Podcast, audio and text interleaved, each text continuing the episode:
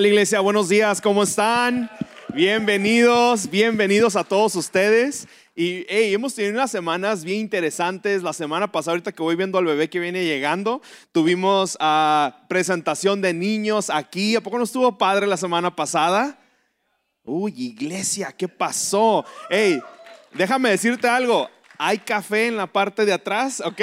Cuando gustes pasar por tu café y quieras despertar, por favor, haz eso. Tuvimos presentación de niños. Hoy tenemos la clase de primer paso 101, como decían los chicos Fabián y este Orlando. Es una clase de prácticamente es el corazón de la iglesia. Habla acerca de la cultura, hablamos de la visión, de la misión, lo que creemos como iglesia eh, nuestra misión dentro de nuestra cultura de iglesia también. Así que si tú nunca has ido a esa clase, ve por favor porque va a haber comida, va a haber cuidado de niños y también vamos a pasar súper, vamos a pasar un buen tiempo en comunidad. Así que de verdad te animo a que pases a esa clase. Este, ya les tomamos lista a todos los que están aquí, así que voy a ver quién no ha tomado la clase, ¿ok? Nada, no se crea. Pero más o menos así, nada, no se crea.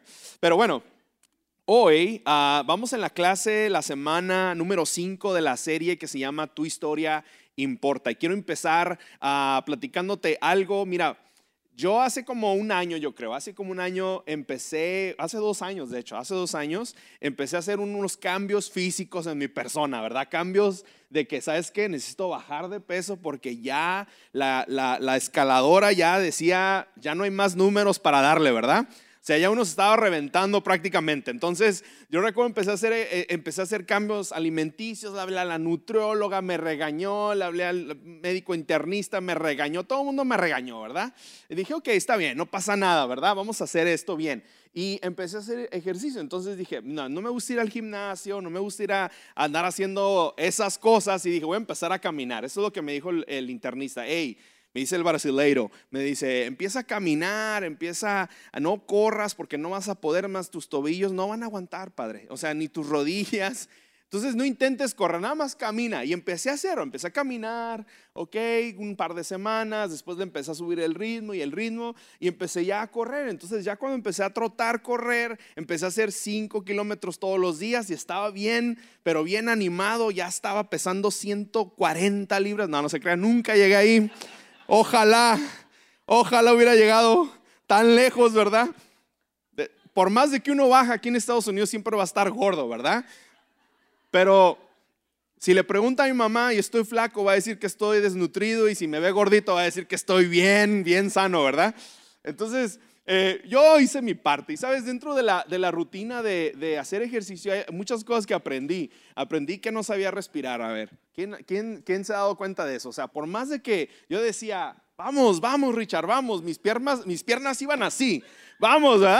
Mi cuerpo decía que sí, mis, pulpón, mis pulmones me decían, no, padre, no puedes no sabes respirar y empecé a aprender a respirar. Fíjese nada más, algo que uno imagina o asume que tiene que funcionar como debe de funcionar, te das cuenta que no sabes cómo hacerlo, ¿no? Empiezo a, uno, no, es que no se respira por la boca, se respira por la nariz y empiezas a usar tu diafragma y empiezas a, a agarrar ritmo, ¿verdad? Y sabes, eso fue como otro segundo entrenamiento del primer entrenamiento que, que ya andaba fracasando los dos también, ¿verdad? Pero eventualmente te das cuenta de cómo la importancia de algo que ya está en ti, te cuesta trabajo entrenarlo de forma para que tenga la forma y el trabajo que debe de ser y operar en tu sistema y de algo que simplemente uno nace sin pensar ni siquiera que estás respirando, ¿verdad? Hasta que estás debajo del agua y empiezas a decir, ah, caray, sí, uno que hay que respirar, hay que salir poquito arriba agarrar aire otra vez, ¿no? El, respirar es muy importante.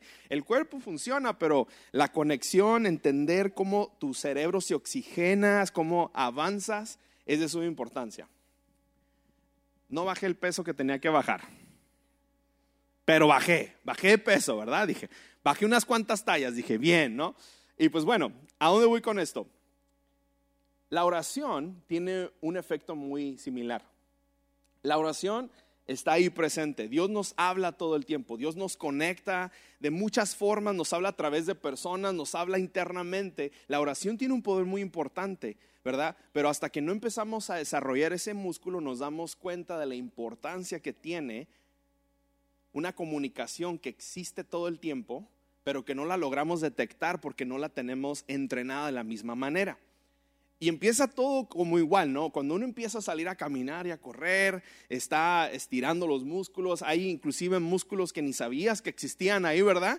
Pero te das cuenta que existen hasta que te empiezan a doler después de todo el tiempo que hiciste el ejercicio. Y sabes, cuando estás en la oración y cuando estás nada más yendo sobre la vida, es como cuando vienes a la iglesia todo el tiempo, ¿no? Ya sabes la rutina, ya sabes el freeway, ya sabes la calle, llegas, estás aquí, sirves y todo, haces toda esa parte. Pero la parte más importante la parte que Dios quiere hacer en tu vida es la oración y quiere conectar contigo de una manera personal.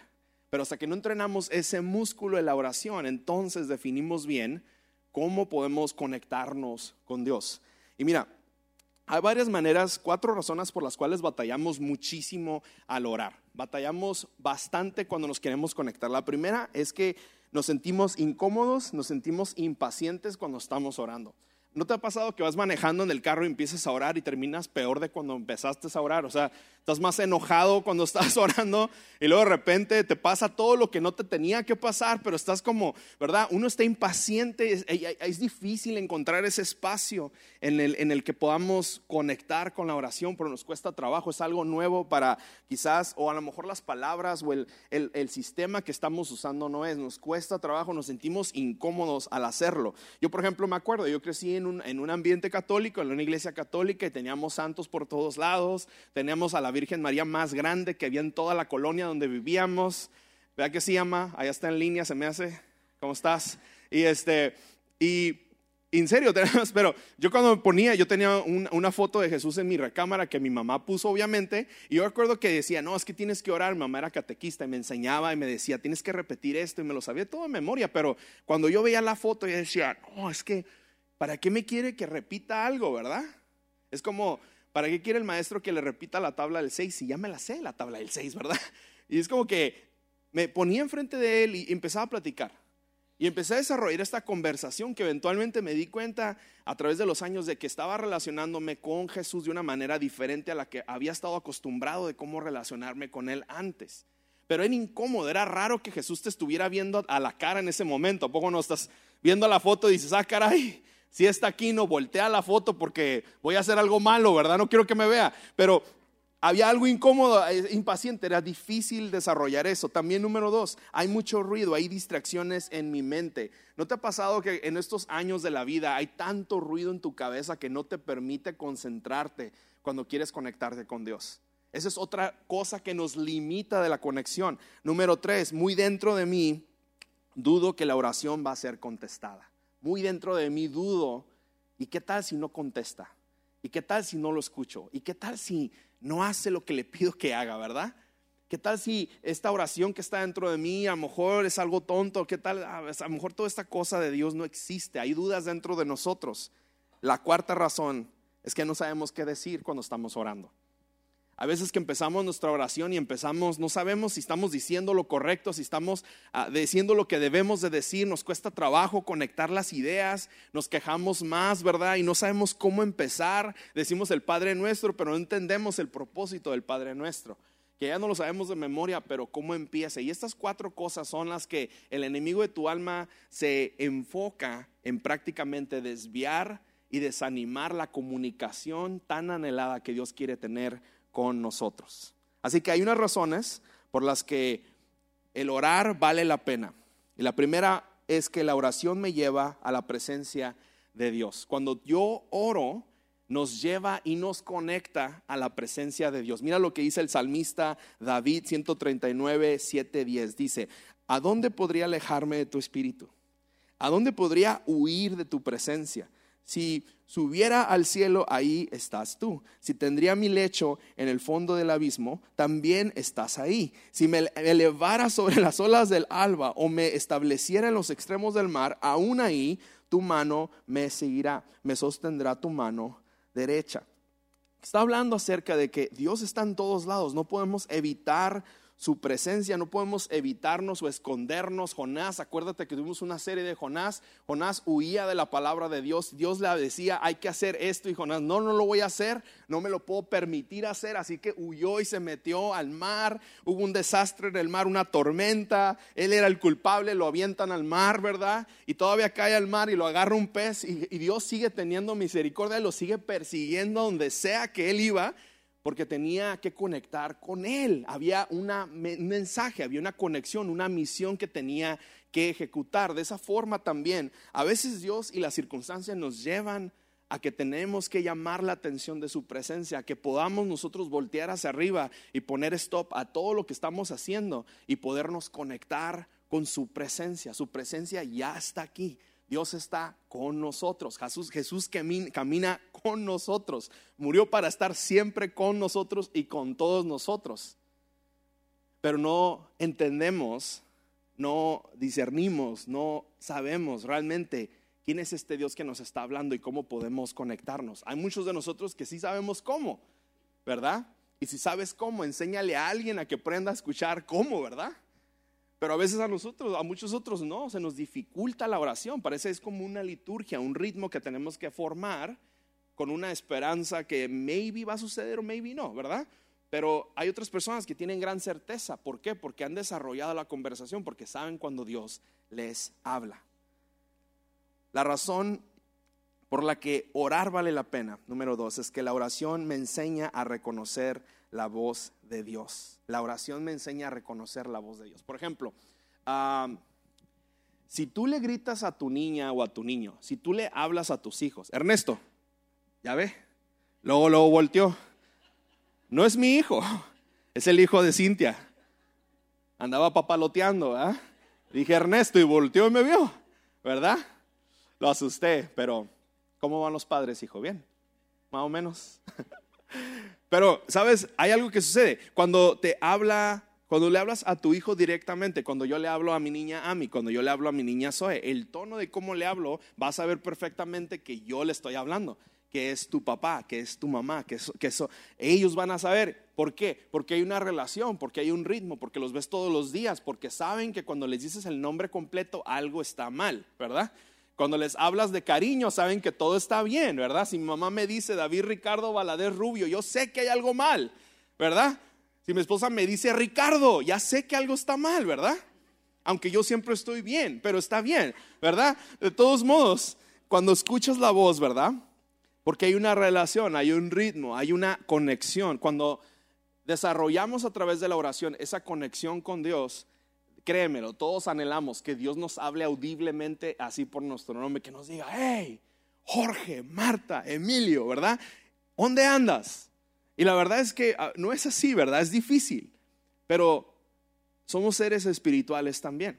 Y el Espíritu Santo está con nosotros también. Y sabemos cuando Dios nos habla porque hay un sentido dentro de ti que te dice que está ahí, que te está hablando, ¿verdad? A veces no entiendes y las circunstancias nos llevan a entender, Dios me estaba hablando acerca de esta área específica. Cuando tú y yo desarrollamos esa relación de lunes a lunes, no nada más el domingo en la iglesia o cuando estamos cantando a Dios en la iglesia, pero que de lunes a lunes estamos día y noche en esa constante relación, ¿verdad? En esa constante conexión, en esas, eh, cuando cantamos las alabanzas, discernimos lo que estamos cantando. Cuando leemos salmos y vemos a David orando, entendemos, ok, está hablando con Dios. Ese es un claro ejemplo. Mira lo que dice Juan 10, 27. dice, mis ovejas oyen mi voz, yo las conozco y ellas me siguen, porque Él es el buen pastor. Cuando Él habla a las ovejas, las ovejas entienden por qué, porque hay esta relación diaria, hay una conexión de todos los días. La otra de las razones por las que orar vale la pena es que la oración me conecta con la misión de Dios. La oración me conecta con la misión de Dios. Juan, primera de Juan 5, 14, 15 dice, esta es la confianza que tenemos al acercarnos a Dios, que si pedimos conforme a su voluntad, Él nos oye. Y si sabemos que Dios oye todas nuestras oraciones, podemos estar seguros de que ya tenemos lo que le hemos pedido. Fíjate nada más lo que dice nuevamente el 15. Y si sabemos que Dios oye todas nuestras oraciones, está hablando de una acción, está hablando de una actitud del corazón, está hablando de una certeza. podemos estar seguros de que ya tenemos lo que le hemos pedido. Hace muchos años, me acuerdo muy bien, eh, recién casado, tenía un trabajo muy padre en una compañía americana, abrimos oficinas en México, estaba encargado de ventas internacionales y estaba padrísimo, ¿no? Teníamos eh, oficinas en playas de Tijuana, nuestras oficinas daban para el lado de la playa y pues todos los atardeceres lo teníamos ahí, pero como el edificio era de vidrio nos estábamos cosiendo porque nos pegaba el sol, ¿verdad? Todo el día, pero estaba padre, era algo bueno, estaba chido lo que estábamos haciendo, estábamos abriendo mercado en varios países en América Latina y todo estaba bien, ¿verdad? El problema nada más era que yo trabajaba 24/7, me acuerdo. Nunca estaba en la casa.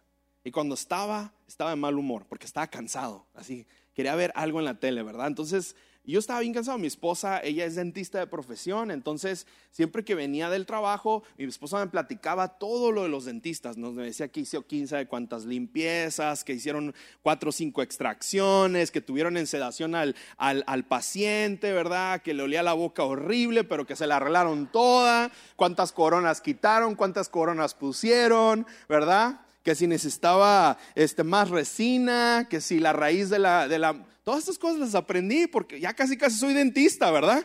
Entonces mi esposa platicaba todos los detalles, que si esto, que si las radiografías, que si la placa, que si no, no, no, no, que si el sarro, bueno, tú sabes bien de qué estoy hablando, ¿verdad? Lávese los dientes todos los días, ah, no sé qué, comercial. Pero yo me acuerdo, mi esposa hablaba y hablaba, decía, y decía, y yo nomás escuchaba, escuchaba, y yo no, yo no sé qué está hablando mi esposa, pero qué padre, ¿verdad? Yo estaba bien cansado siempre, andábamos de, del chongo todas las primeras semanas, ¿verdad? Y, y, era, y yo entonces yo decía, oye, ¿qué onda? Yo me acuerdo que los primeros meses fueron muy difíciles adaptarnos, porque uh, ese, ese, año antes de casarnos, este, no nos veíamos casi, pero estábamos preparando varias cosas, era como raro cuando ya logramos estar juntos todos los días, ¿no? Y era, era difícil engranarnos por alguna razón. Y me acuerdo que pasaron los meses y andábamos siempre del chongo, no sé por qué. Y yo decía, yo me acuerdo claramente, voy a ser bien crudo contigo, haz de cuenta, me meto a bañar en la mañana, estoy arreglándome para irme al trabajo. Y me meto a bañar y empiezo a renegar con Dios. Y me acuerdo claramente que le dije, Dios, Señor, no manches. O sea, ¿por qué, ¿por qué siempre estamos del chongo? O sea, ¿por qué no, no conectamos? ¿Por qué me siento siempre fastidiado, cansado y, siempre, o sea, ¿qué está sucediendo, verdad? Que esto no es la imagen del matrimonio que decían los consejeros en las clases prematrimoniales, ¿verdad? Algo está mal aquí, porque no, yo no pensé que se supone que tenía que ser algo mejor, ¿verdad? Señor, ¿por qué? Yo siempre llegaba a la casa cuando me iba a cambiar, la ropa ya estaba planchada y doblada, ¿por qué ya no está planchada y doblada, verdad? ¿Qué pasó con la casa, verdad? Son los cajones, son la, ¿verdad? Y entonces mi esposa me decía, ¿no tienes manos? Ok, yo, también plancho, ¿verdad? Yo también trabajo. entonces yo era un inmaduro, ¿verdad? Era un niño chiqueado que mi mamá me hacía todo, ¿verdad? Pero yo no lo quería aceptar. O sea, yo estaba ya en esta nueva etapa y no quería dejar lo que ya tenía. Y yo recuerdo que poco a poco em, el discernimiento Dios me empezó a dar una dirección clara, a, a ver más mis errores que los errores de mi cónyuge, ¿verdad? De mi esposa. Y yo seguía bañándome ahí y decía, Señor, o sea, sí tienes razón, sí tienes razón, sí tienes razón. Y me, y me acordé de, y me empezaron a salir imágenes en mi cabeza de que la noche anterior había habido un problema con uno de los clientes, pero esos clientes estaban del otro lado del charco, ¿verdad?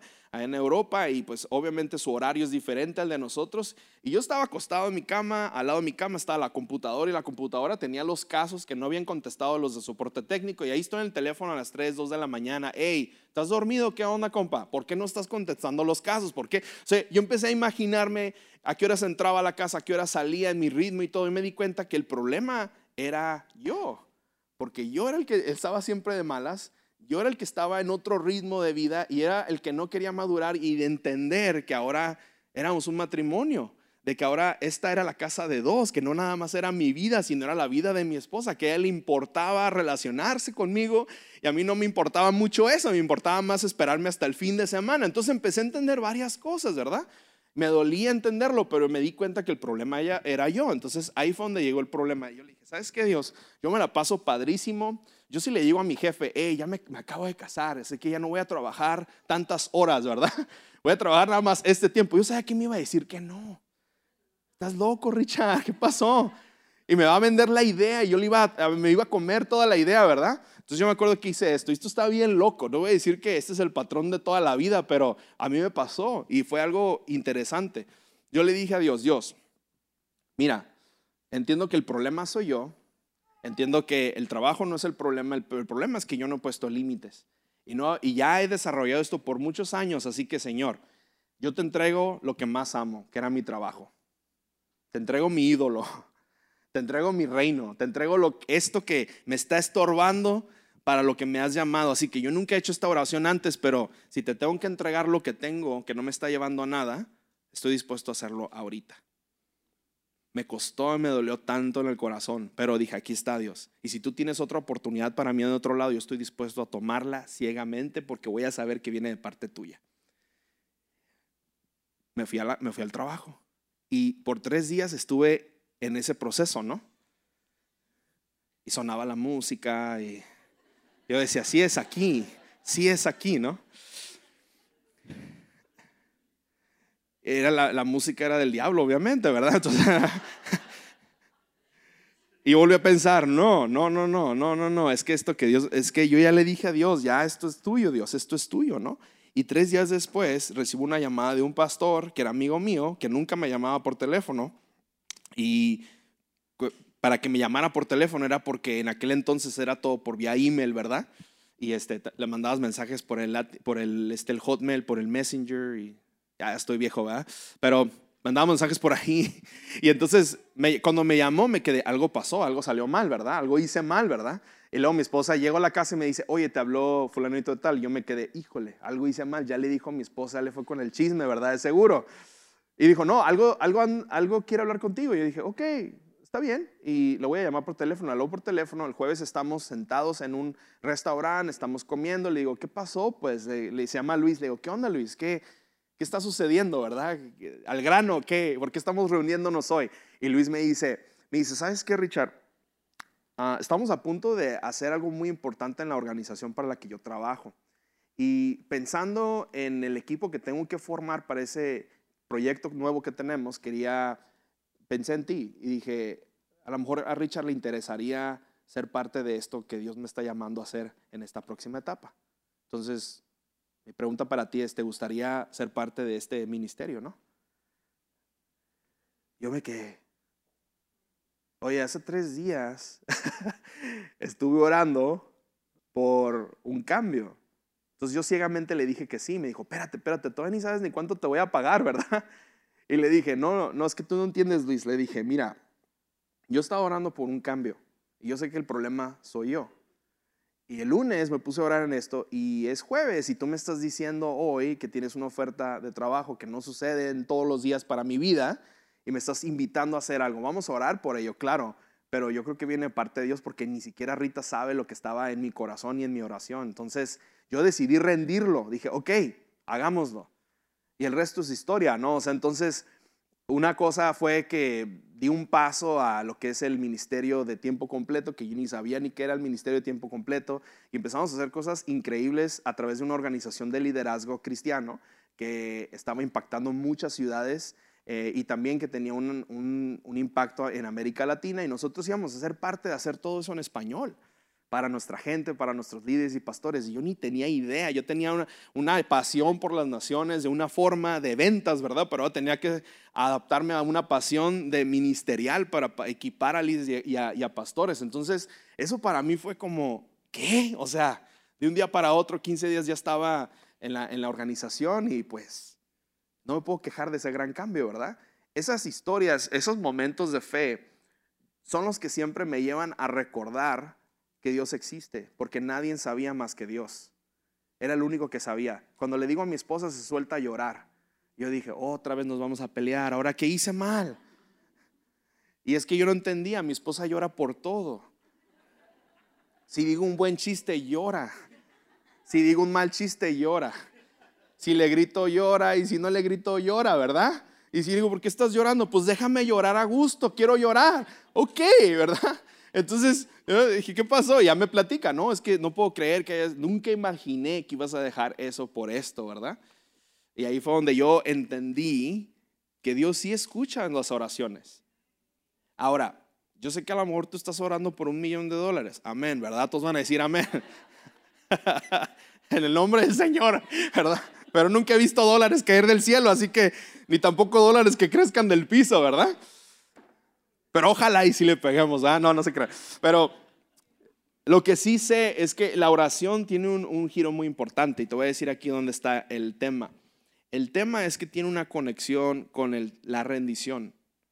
La oración tiene un tema con si estamos o no sirviendo al reino de Dios. Si tiene la oración tiene un impacto con el corazón de Dios, que esas dos cosas se alineen. Yo ni sabía lo que estaba pidiendo, pero sí sabía que estaba rindiendo algo que para mí era mi, mi mundo, ¿verdad? Para ti puede ser de otra forma, para ti puede ser de otra cosa. No estoy diciendo que donde trabajes está mal o que tienes que hacer esto mañana y renunciar. No vayas a hacer eso, por favor, ¿verdad? Pero yo sabía que para mí como mi condición, como yo estaba diseñado y el futuro hacia donde íbamos, no había opción, o sea, yo iba a seguir igual o peor. Pero eso es mi problema por mis propios límites. Pero ahí lo que Dios más le interesó no tanto fue, fue la acción de rendirlo todo de una manera incierta, sin, sin, pero con una conciencia clara de que Dios tendría la mejor opción para mí y la tuvo. Entonces, es ahí donde está el tema, porque la misión de Dios está involucrada en todo, no nada más en la iglesia, sino en todo lo que tú y yo hacemos todos los días. Dice, y si sabemos que Dios oye todas nuestras oraciones, podemos estar seguros de que ya lo tenemos, lo que, lo que hemos pedido. Esta es la confianza que tenemos acerca de Dios, que si pedimos conforme a su voluntad. Ahí está el secreto. Cuando pides, pide conforme a su voluntad, no a tu voluntad. Porque para nosotros es muy fácil diseñarle arquitectónicamente, ¿verdad? Toda una ingeniería de un plan maestro que necesitas para que tu vida se solucione. ¿A poco no? Y si Dios no hace eso en base a tu diseño, estás mal con Dios. Pero cuando involucras a Dios y permites que Él diseñe el mejor plan, es ahí donde Él quiere obrar porque estás rindiendo tu confianza a ese Dios todopoderoso. Ahora, ¿cuál debe ser mi postura al orar? Hay cuatro maneras de cómo podemos orar. Y lo primero es que necesitamos calmarnos. Intenta calmarte. Intenta relajarte. Ese es el paso más difícil, ¿a poco no? Porque nuestras oraciones a veces vienen desde un punto de, urgencia, ¿verdad? Queremos que todo cambie como si fuera una chispa, como si fuera un este, una, algo mágico, algo increíble, ¿verdad? Pero lo primero es que necesitamos calmarnos. Salmos 62, 5 dice, y todo mi ser es, espere en silencio delante de Dios, porque en Él está mi esperanza. Hay tanto ruido en tu cabeza que necesitamos primero respirar. Necesitamos primero calmarnos. Necesitamos primero nivelar nuestras emociones. Necesitamos primero entrar en un, en un, en un espacio donde nos vamos, absorbemos el silencio por unos segundos, aunque sea incómodo, pero necesitamos bajar nuestras emociones y calmarnos. Lo segundo, y antes de irme al segundo, te voy a decir algo breve. Jesús tenía mucho trabajo, te voy a decir por qué, porque cuando Él vino a esta tierra, todo el mundo sabía que hacía milagros. Si yo le dijera a usted que yo tengo un milagro de sanidad, ¿a qué horas cree que el servicio va a acabar? ¿Verdad? Y, Jesús, donde sea que iba, hacía un impacto profundo en la, en la comunidad. Ellos ya sabían que venía. La gente era inmensa. Estaba haciendo algo que nadie hacía. Y entonces él siempre tenía mucho trabajo, pero siempre también nunca dejó de hacer algo y era pasar tiempo con Dios. Él necesitaba salirse de ese círculo, irse a un lugar, un espacio solo, donde no hay ruido, donde está conectado con Él, para Él poder alinear sus sentimientos, su, su, necesidad, su mente, su corazón, para entonces emprender este acto de la oración, para poderse conectar a la fuente de poder que era Dios, de manera que iba a tener suficiente fuerza después para continuar haciendo la misión de Dios. Nosotros somos hechos a imagen y semejanza de Dios. Jesús vino a, morar con nosotros como hijo de Dios, como un ser humano. También tiene emociones y también se cansaba y también lloraba y también se enojaba y también estaba contento. Entonces, lo primero que hacía era calmarse, irse a un lugar donde no hubiera nada de ruido. De la misma forma, yo te animo a que busques ese lugar. Muchas para muchos de nosotros es el carro, ¿verdad? Esos 40 minutos que te quedas afuera del carro estacionado antes de entrar a la casa, ¿verdad? Que tus hijos asoman a la ventana y dicen, ¿a qué horas vas a venir, verdad? Y dices, espera, estoy ocupado, espérame. Y sigues en TikTok ahí, pum, pum. Ese, ese tiempo de paz, ¿verdad? Cinco minutos, nada más dame cinco minutos, ¿verdad? Pero cambia y dice, ok, si es el momento de paz, deja tu teléfono a un lado y di, aquí estoy, Señor. Antes de llegar a casa, aquí estoy, Señor. Y deja que ese espacio empiece a hacer algo Dios profundo. Número dos, el corazón agradecido. Primera de los Tesalonicenses 5, 16, 18 dice, estén siempre alegres, nunca dejen de orar, sean agradecidos en toda circunstancia, pues esta es, esta es la voluntad de Dios para ustedes, los que pertenecen a Cristo. Estén siempre alegres. Estén siempre alegres. El Padre nuestro empieza, Padre nuestro que estás en el cielo. Santificado sea tu nombre, venga a nosotros tu reino. Entonces no empieza, ¿por qué no me escuchas Dios? ¿Verdad? No manches, mira lo que está pasando, ¿por qué a mí? ¿Por qué me dijiste esto? ¿Por qué esta persona? Y uno empieza, ¿verdad? ¿Por qué ella? ¿Por qué él? ¿Por qué este cuate? ¿Por qué esta chica? ¿Por qué? ¿Verdad? ¿Por qué los del banco? ¿Por qué? ¿Verdad? Empieza uno y empieza toda la y reniegas y lloras y entonces Jesús empieza, hey, no, no es para que repitas el Padre Nuestro, pero es para que entiendas cómo el modelo de oración empieza agradeciendo quién es Dios empieza reconociendo a quién le estás orando. Empieza reconociendo el poder magnífico, impresionante, inagotable de nuestro Dios. Padre nuestro que estás en el cielo, santificado sea tu nombre. Es una manera de agradecimiento hacia Dios. Lo segundo, pide con confianza. Efesios 6, 18 dice, oren en el Espíritu en todo momento, con peticiones y ruegos. Oren en el Espíritu en todo momento, con peticiones y ruegos. Pídele a Dios, pregúntale a Dios cómo, cómo podemos llegar a ese lugar. Pídele a Dios, ruégale a Dios por eso que está en tu corazón.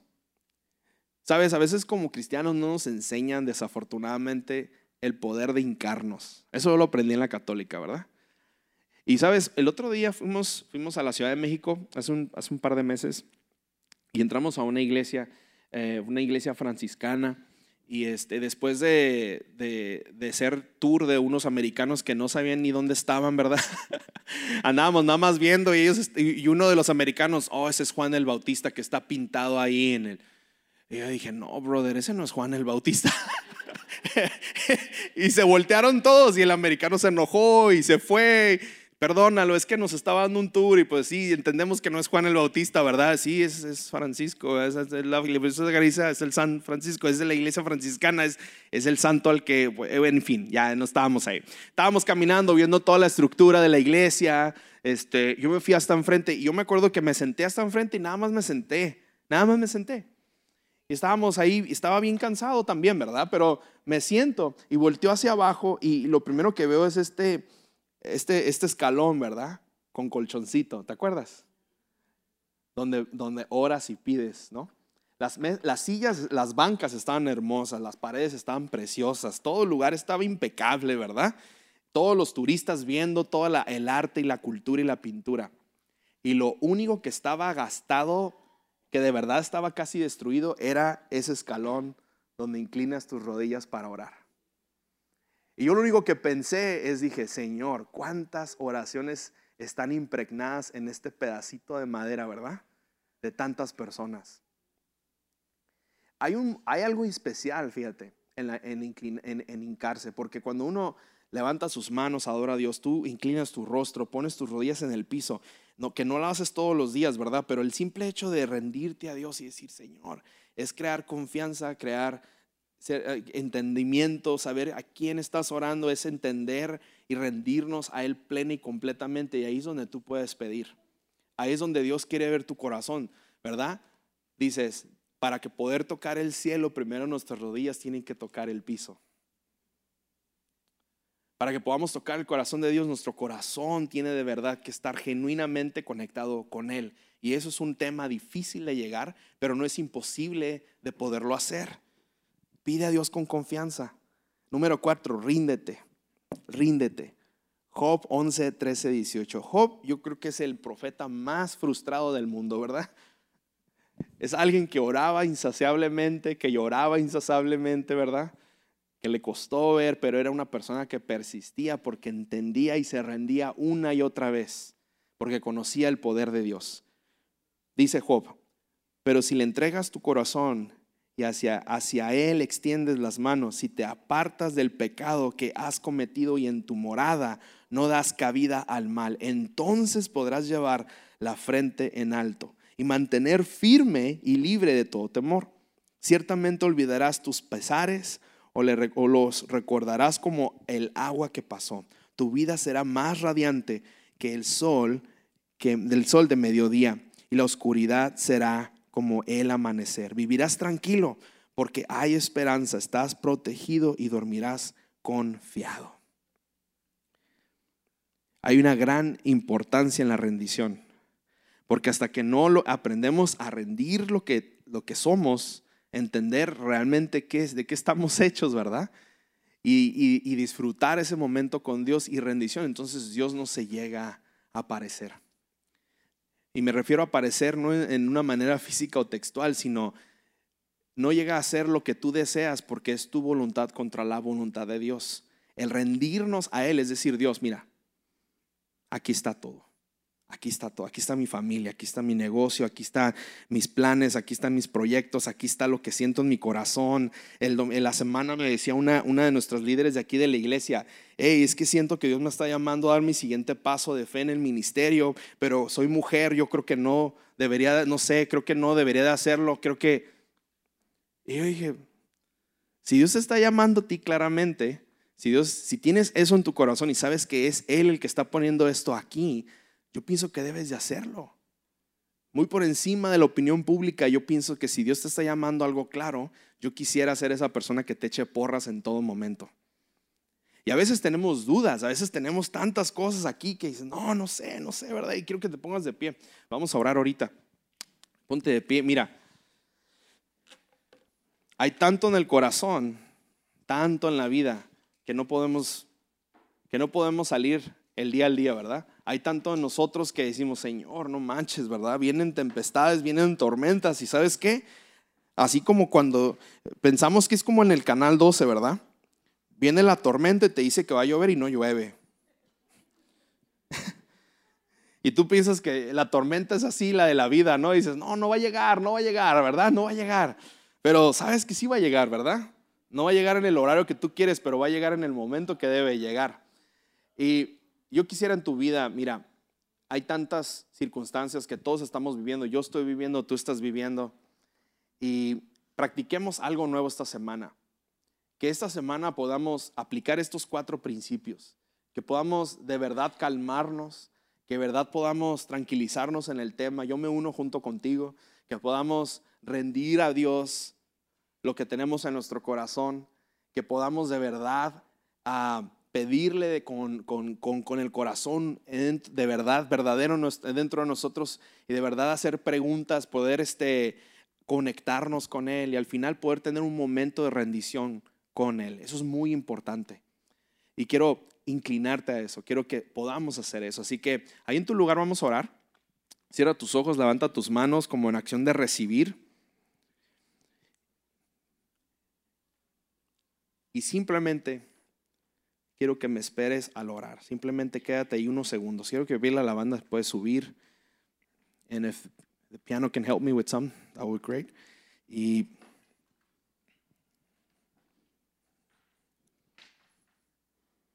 simplemente cálmate. Tranquilízate. Remueve todo distracción, así como la alarma que está sonando. Quita todo eso. Simplemente procesa. Simplemente limpia tu mente. Simplemente enfócate en Jesús. Enfócate en su palabra. Disfruta el silencio.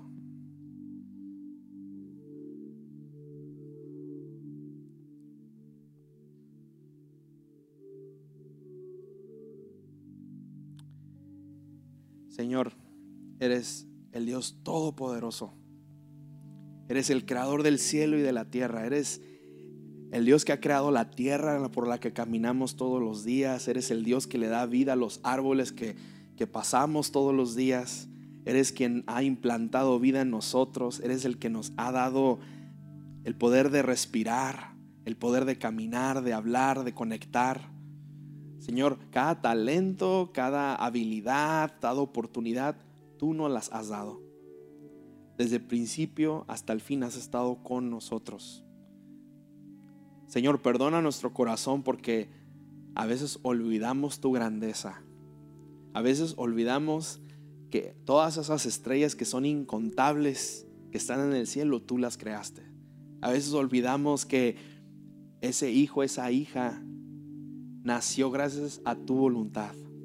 A veces olvidamos, Señor, que has contestado oraciones anteriormente. A veces olvidamos, Padre Santo, que es gracias a ti que tenemos algo que comer hoy.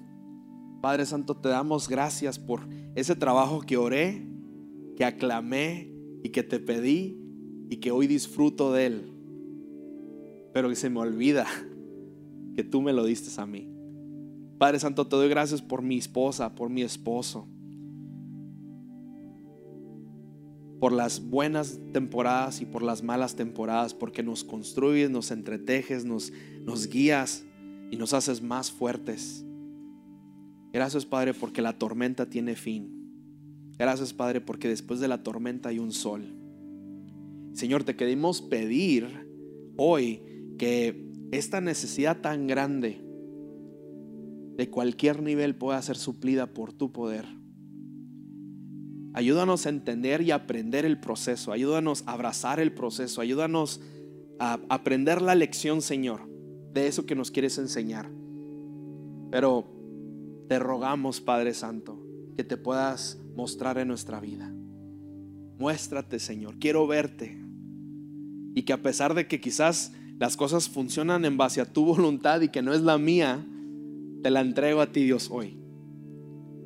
Pero te pedimos que de una manera divina podamos entender que viene de ti.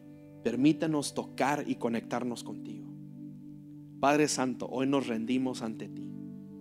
Hoy nos rendimos con todo el corazón, con toda nuestra alma y con toda nuestra mente. Dejamos a un lado nuestros ídolos, dejamos a un lado nuestro tesoro, dejamos a un lado nuestro mundo y lo ponemos en tus manos. Haz de mí lo que quieras, Padre. Haz de esa circunstancia lo que tú tienes que hacer, porque tu voluntad siempre es buena. Y tú tienes planes de bien para nosotros. Ayúdame a verte esta semana. En el nombre de Jesús, juntos decimos, amén, amén.